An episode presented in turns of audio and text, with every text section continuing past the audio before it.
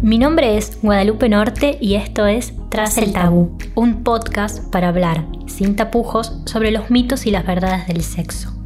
En el episodio de hoy vamos a hablar sobre la pilila, el cipote, el pene o cualquier sinónimo que le quieran poner al órgano sexual masculino. Estás escuchando La Gaceta Podcast. Si ahorráramos una moneda por cada estereotipo de género que se impone en la sociedad, todos seríamos millonarios e igual de importante, sexualmente felices. A los hombres también les toca su tajada de imposiciones, y en un mundo que se caracteriza por ser coitocentrista y falocentrista, esto lleva a bastantes consecuencias. ¿Cuáles son los mitos y verdades a medias que aparecen al hablar de eyaculación? Para esclarecer esta cuestión tenemos hoy al médico urólogo Luis García. Saltando de verso en verso, de mito en mito, también el diálogo típico al hablar de penes es pensar en medidas, con la típica frase de el tamaño importa. ¿Por qué tantos hombres se obsesionan con eso? bueno, es una cuestión muy cultural, muy típica de la cultura occidental. Algunos datos interesantes de eso. El verdadero trastorno respecto al tamaño del pene se llama dismorfofobia, o sea, es una alteración de la percepción del tamaño del pene. Em, de hecho, hay muchas personas que tienen un pene, seguro por ahí para otros es de un tamaño grande y ellos lo perciben pequeño.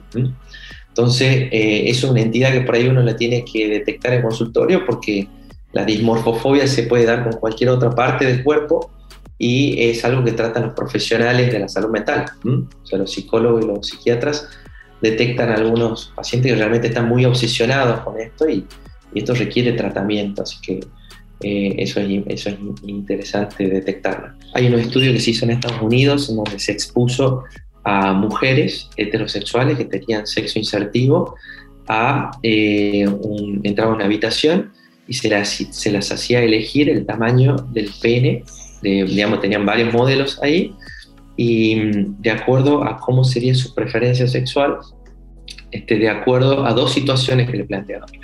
Una situación, es si tienen que elegir un pene de, una persona con la que estarían el resto de su vida, y otra, una situación que fuera para una sola noche. Hacían esta elección y después hizo un estudio estadístico de esto. Y lo interesante de este trabajo que está publicado en el Journal of Sexual Medicine es de que las mujeres tenían una tendencia a elegir penes de mayor tamaño cuando iba a ser una relación de una sola noche. Y tendían a elegir eh, un pene de un tamaño que coincidía con el, con el estándar, con la media, si era un hombre para toda la vida. Claro, y ahí para quienes no pueden elegir, el chiste es decir cualquiera mientras se sepa utilizar, ¿no? Sí, bueno, eh, hay otros estudios que donde hacen que las mujeres de este tipo eh, pongan en la balanza qué preferirían eh, un varón que tenga un problema de erección, un problema de, este, de tamaño más pequeño o que eyacule rápido. Y la mayoría prioriza la, la rigidez de la erección. Tremendo. Y me hiciste acordar, en 2017 salió en el récord Guinness, el hombre se llamaba Roberto Esquivel Cabrera eh, y tenía el pene más largo del mundo. Constantemente en los comentarios se veía a hombres diciéndole que estaba buenísimo, que, eran incluso fans. Tenía una comunidad de seguidores por tener el pene más grande del mundo. y él decía que en la vida privada era imposible tener relaciones porque de verdad no, no había forma, requería de una operación para que pueda llegar a la penetración con su esposa de ya más de 20 años. Entonces por ahí también esa es, la otra punta de, la cuestión, ¿no? Claro, por supuesto, porque también está una cuestión de, que no todas, si, si, hablamos de sexo insertivo, no todas las eh, vaginas son iguales y perciben el tamaño del pene de, manera, de la misma manera entonces, el, tema del tamaño eh, es extremadamente relativo, dado que hay mujeres que tienen el gatillo de su orgasmo principalmente en el clítoris, y entonces el clítoris, si bien hoy sabemos de que no es solamente eh, el glande, que es la, cabecita que vemos sino que envuelve a toda la vagina, que es este, mucho más grande, eh, está representado en los primeros centímetros de la vagina. Entonces un tamaño, mayor tamaño, menor tamaño, no haría diferencia para una proporción importante de las mujeres. Sí también sabemos, y hay estudios que lo han demostrado, de que hay disparadores del orgasmo localizados en el fondo de la vagina y de que ese porcentaje de mujeres sería la que realmente percibiría la diferencia en el tamaño. Eso estamos hablando del 20 al 30% estadísticamente de las mujeres. Es muy relativo.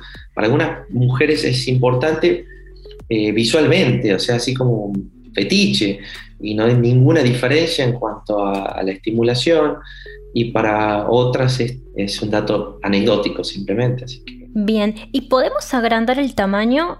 Porque otra de las maravillas que ofrece el mercado de los sex shop es las bombas de vacío o hidrobombas, que prometen esto, que el, que tamaño puede aumentar. ¿Es verdad? ¿No es verdad? Mira, em, existen cirugías eh, de eh, alargamiento peneano. La realidad es, de que eh, son muy discutibles, son muy discutibles. yo estuve en un centro en el que se hacía este tipo de cirugías. La realidad es que hay un porcentaje importante de pacientes que no ven resuelto su problema a pesar de tener un pene más largo porque nunca están satisfechos. Existen las bombas de vacío. Eh, la indicación real de las bombas de vacío son los problemas de erección a los pacientes que, en los pacientes que no se les puede dar pastillas, no se les puede dar inyecciones. Entonces uno utiliza esta bomba de vacío para producir una erección. Sí ayudan a, a veces a rectificar el pene junto con otros elongadores peneanos en pacientes que tienen curvaturas. Eso es una enfermedad, se llama enfermedad de Peyronie, que es muy frecuente en las personas arriba de los 50 años, pero el tamaño que se logra en pacientes jóvenes no, no es muy significativo. Eh, por ahí los extensores peneanos, hay algunos trabajos que han demostrado un aumento de un centímetro y medio, eh, pero no con uso de 6 horas por día, estamos hablando. Eh, no así con la bomba de vacío. La bomba de vacío te produce una erección venosa, te afecta la irrigación del pene y hace que a largo plazo eh, se, se, vea dañada tu erección. Ese sería el principal problema de la bomba de vacío. Importante eso que decís porque ahora noto que, se consumen bastante y se venden con esta promesa. Está bien, es una promesa medias, incluso hay un exceso de, dispositivos así. Por supuesto, las bombas de vacío se combinan con un anillo que va a la base del pene, que lo que hace es comprimir la salida de, sangre y eso provoca una erección venosa. El tema es que ese tiempo que uno tiene puesto el anillo, eh, no hay circulación en el pene, entonces se va dañando esa circulación. Eso es algo que no se puede utilizar mucho tiempo y la recomendación es utilizarlo en pacientes seleccionados. Eh, así que el problema es que hay algunos pacientes jóvenes que abusan de este tipo de dispositivo y después tienen problemas de erección derivados de un pene que sufrió durante mucho tiempo la falta de sangre. Luis, y otro de los dichosos mitos que aparecen es que si el hombre pierde la erección durante el encuentro es porque en realidad no estaba excitado o porque la pareja no le gustaba, por ahí confabula mucho la mente, ¿no? ¿Esto es así o por qué razones podemos pasar en apenas unos minutos de un fuego intenso a, puras cenizas en la cama? Te diría que hay factores psicológicos, por supuesto, o sea, muchas veces se pierde la erección por factores puramente psicológicos, o sea, algo no te gustó, lo que estabas ahí, estás pensando en otra cosa, estás distraído, eh, venís estresado, entonces no, puedes concentrarte adecuadamente, estás teniendo una práctica sexual que realmente no, alimenta tu fantasía, no alimenta tu excitación. Eh, hay por supuesto mucho de esto y esto es algo que por ahí se tiene que hablar mucho en la, en la pareja, el tema de la comunicación es muy importante. Sí, también amerita la consulta, sobre todo en pacientes arriba de los 40, 50 años, porque ya hay un tema ahí orgánico. Orgánico me refiero a un problema de llegada de sangre al pene, relacionado a veces con la diabetes, relacionado con problemas cardíacos, con problemas arteriales, y, eh, y ahí ya el, el problema no es psicológico, sino que la sangre que llega al pene no es suficiente. Y es donde, bueno, uno en el, en el interrogatorio va filtrando un poco qué, qué es psicológico y qué es orgánico y si es orgánico eso hay tratamiento médico para eso, hay medicación más allá de lo que haga la terapia psicológica. La otra cosa en relación a la eyaculación es por ahí una, una confusión sobre si los hombres pueden tener orgasmos, si eyacular es lo mismo que tener un orgasmo en el hombre, ¿cómo separamos estos tantos? La eyaculación es un proceso orgánico que se da localizado a nivel del suelo pélvico, en donde se producen contracciones de esos músculos eh, en dos fases. Una fase en la que se acumula el semen, se llama fase de emisión, y otra fase que es la fase de expulsión. Eso es la eyaculación, contracción de músculos que hace que salga semen.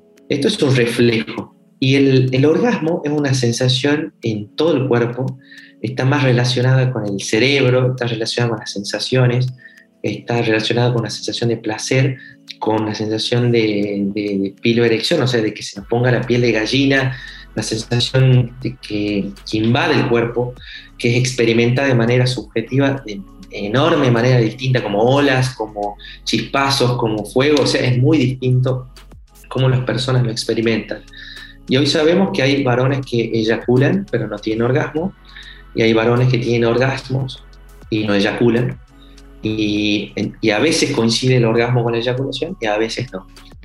O sea que para contrastar con esto de género, también le cuesta más al hombre quizás llegar al orgasmo por la experiencia completa de inmersión que involucraría. Eh, mira, es tremendo como muchos hombres eh, eyaculan, pero no tienen orgasmos y no lo saben.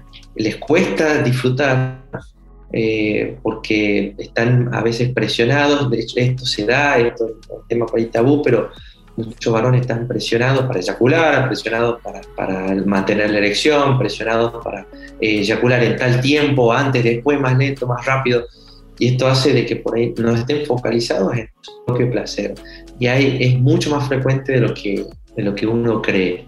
Tremendo, o sea que la mirada ajena nos juega a ambos géneros por igual. Eh, sí, no sé si por igual, pero no, eh, con, con los matices que tiene cada género, pero existe para los dos. Ahora, cambiando de tema, Luis, eh, suelen aparecer escenas, mitad chiste, mitad verdad, vos decime después eso, en la cual se dice que después de tantas relaciones sexuales y seguidas, el hombre ya se queda sin semen, que ya no sale nada. ¿Es así o es más que nada meme chiste? Eh, a ver, eh, sí, sí es así eh, por dos factores. Uno, las glándulas que producen el semen, que son la próstata, las vesículas seminales y este, lo que viene en los testículos, tienen una producción inicial que es mayor y hay algo de esa producción que está acumulada y, si, y después de seguidas y repetidas relaciones sexuales, no da tiempo a que se vuelvan a producir todas esas secreciones en, la misma medida. Entonces, eh, es verdad de que luego de una primera y una segunda eyaculación, la cantidad de semen disminuye. Además de que esto, por supuesto, varía en cada varón, la, intensidad de las contracciones de los músculos del suelo pélvico va disminuyendo con las seguidas relaciones sexuales. Entonces, sí, sí, sí. No es que se queda sin semen, no, está, no hay tiempo para que se produzca eh, en la misma cantidad. Bien, y pasando a las dudas de tipo nutricionales, si se quiere, ¿de qué forma afecta el alcohol, el cigarrillo y la mala alimentación al esperma? ¿Es verdad que, su sabor y textura cambia por nuestra dieta y hábitos? Eh, mira, hay mucho mito al respecto. Eh, la realidad es que se han hecho algunos estudios científicos donde se, ha, se le ha cambiado la alimentación de las personas y se ha buscado que ver si eso modificaba de manera significativa el sabor o la cantidad y no se ha logrado demostrar que, que eso sea así. Em, eh, por ejemplo, está el mito eh, eh, de que la nana mejora el sabor del pene, del, semen, por ejemplo. sí sabemos de que el semen varía su, cantidad y su olor y su concentración de, acuerdo a muchos factores, la hidratación, la alimentación, eh, todas esas cosas. Y últimamente también hay un término que causa, vamos a decir, 50% de curiosidad y otro 50% de temor y dudas. ¿Qué pasa con el punto P? El dichoso punto P que es igual de importante eh, en lo que es alcanzar el placer masculino. Nuestra cultura busca es encontrar una fórmula mágica del placer, o sea, una pastilla que dé placer, un punto que dé placer, una práctica que dé placer, cuando eso en realidad no existe, no existe no existe en el varón, no existe en la mujer, una fórmula mágica o un punto mágico que produzca placer. Eh, cuando uno va a, lo que es el, punto P en el varón, está, punto G también que le dicen, está descrito a nivel de la próstata, que es accesible a través de una estimulación que puede ser con un dedo o con un juguete sexual, eh, de una penetración anal. Se, penetra, se hace una penetración anal y se estimula en la zona de la próstata. Esto es placentero eh, para muchas personas. Es placentero en una gama muy amplia. Es placentero a veces las caricias en la zona perineal, en la zona anal, sin la penetración. Es placentera la penetración. Es placentero tocar ese punto. Es placentero este, todo, todo el juego que implica. Y para otras personas no lo es. Y eso es válido para cualquier tipo de exploración sexual eh, mientras sea placentero para las dos personas que están involucradas, pero mm, no te puedo decir de que sea la solución mágica al placer. Eh, las personas que lo disfrutan, lo disfrutan porque están predispuestas a esa, exploración, porque están en confianza con una pareja y se sienten bien con eso, porque disfrutan las caricias con esa pareja eh, previamente, porque una vez que hacen esa exploración se sienten liberadas en su cabeza de haberlo logrado y todo ese combo es lo que genera el placer, eh, más allá del punto, del punto SP que lo genera. Por último, para cerrar este podcast, estaría bueno dedicarle una partecita a las vasectomías. Eh, este proceso quirúrgico también hay muchos hombres que tienen miedo a realizárselo porque sienten que puede afectar su deseo o predisposición. Eh, ¿Hay alguna contraindicación? ¿Puede ser así? ¿Influyen las erecciones? Eh, la vasectomía no afecta el deseo sexual, no afecta las erecciones y no afecta la eyaculación. Eh, esto está dado porque la vasectomía es una obstrucción de los conductos que llevan los espermatozoides hacia el semen y los espermatozoides representan el 5% hasta el 10% del volumen del semen. Entonces, eh, todo el resto del semen, eh, cuanto volumen, no está afectado. El mecanismo de la eyaculación tampoco, el placer que se siente tampoco está afectado. Y el mecanismo por el cual se producen las erecciones también no tiene nada que ver, pasa por otro lado, así que todo eso son mitos, realmente los pacientes los preguntan en la consulta, por ahí tienen la cabeza esto de que uno los está castrando. No tiene nada que ver, es solo una obstrucción de del paso de los espermatozoides. Mencionaste que desde hacía unos años en Tucumán eran más frecuentes estas operaciones. ¿Las causas de que se hayan aumentado estos procesos? Y yo creo que la principal causa es el aumento de la información, la ley de, salud sexual y reproductiva, que es legal hacer las vasectomías desde hace unos años eh, los requisitos para hacer una vasectomía son muy simples, que ser mayor a 18 años, dar el consentimiento informado y estar informado de los métodos anticonceptivos. Entonces el acceso es muy, muy amplio. Las obras sociales lo empezaron a cubrir. Bueno, hubo toda una cuestión cultural de información y de disponibilidad del sistema de salud Qué interesante por ahí trayendo más métodos anticonceptivos a esta perspectiva es que se suele asociar ¿no? la decisión de, la maternidad o no maternidad a la madre, tratamientos este, que sean decididos por la mujer y que el hombre queda más que nada relegado. Es como que siempre ahí hay una cuestión de roles, de decir, bueno, el hombre con el preservativo, la mujer con las pastillas, eh, y nunca se da, siento, por lo menos, que, nunca se da casi de a dos como esa conversación, ¿no? hay un tema que es biológico, lamentablemente, que es que no disponemos de pastillas o inyecciones anticonceptivas para el varón. Eh, yo creo que si existiesen, eh, muchos hombres realmente lo, utilizarían. Eh, así que lamentablemente existen más métodos para la mujer porque es más fácil desde el punto de vista farmacológico. Eh, entonces el varón tiene, sí, el preservativo y este, la, la vasectomía, no mucho más que eso. con la vasectomía el varón es una oportunidad en la cual el varón pone el cuerpo, se compromete con, con la planificación familiar, se compromete con eh, el deseo de concepción y en procedimiento que la verdad se realiza con cirugía, con cirugía ambulatoria, con anestesia local, eh, es más sencillo de lo que es una ligadura de trompas en la mujer. ¿Y puede ser reversible si en algún momento decidimos que no, que queremos volver atrás o es definitiva, definitiva? Mira, más que reversible, me gusta decir de que hay opciones para que un varón vasectomizado sea padre biológico. Una es hacer una cirugía de reversión o recanalización.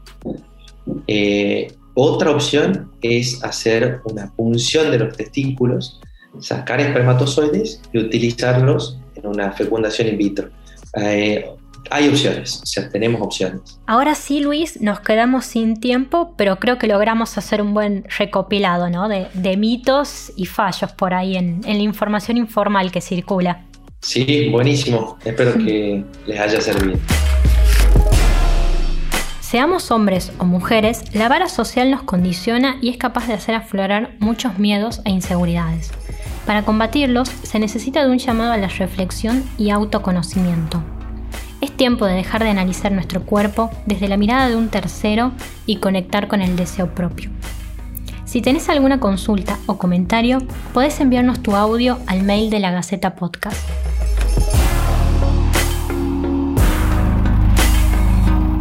Esto fue La Gaceta Podcast.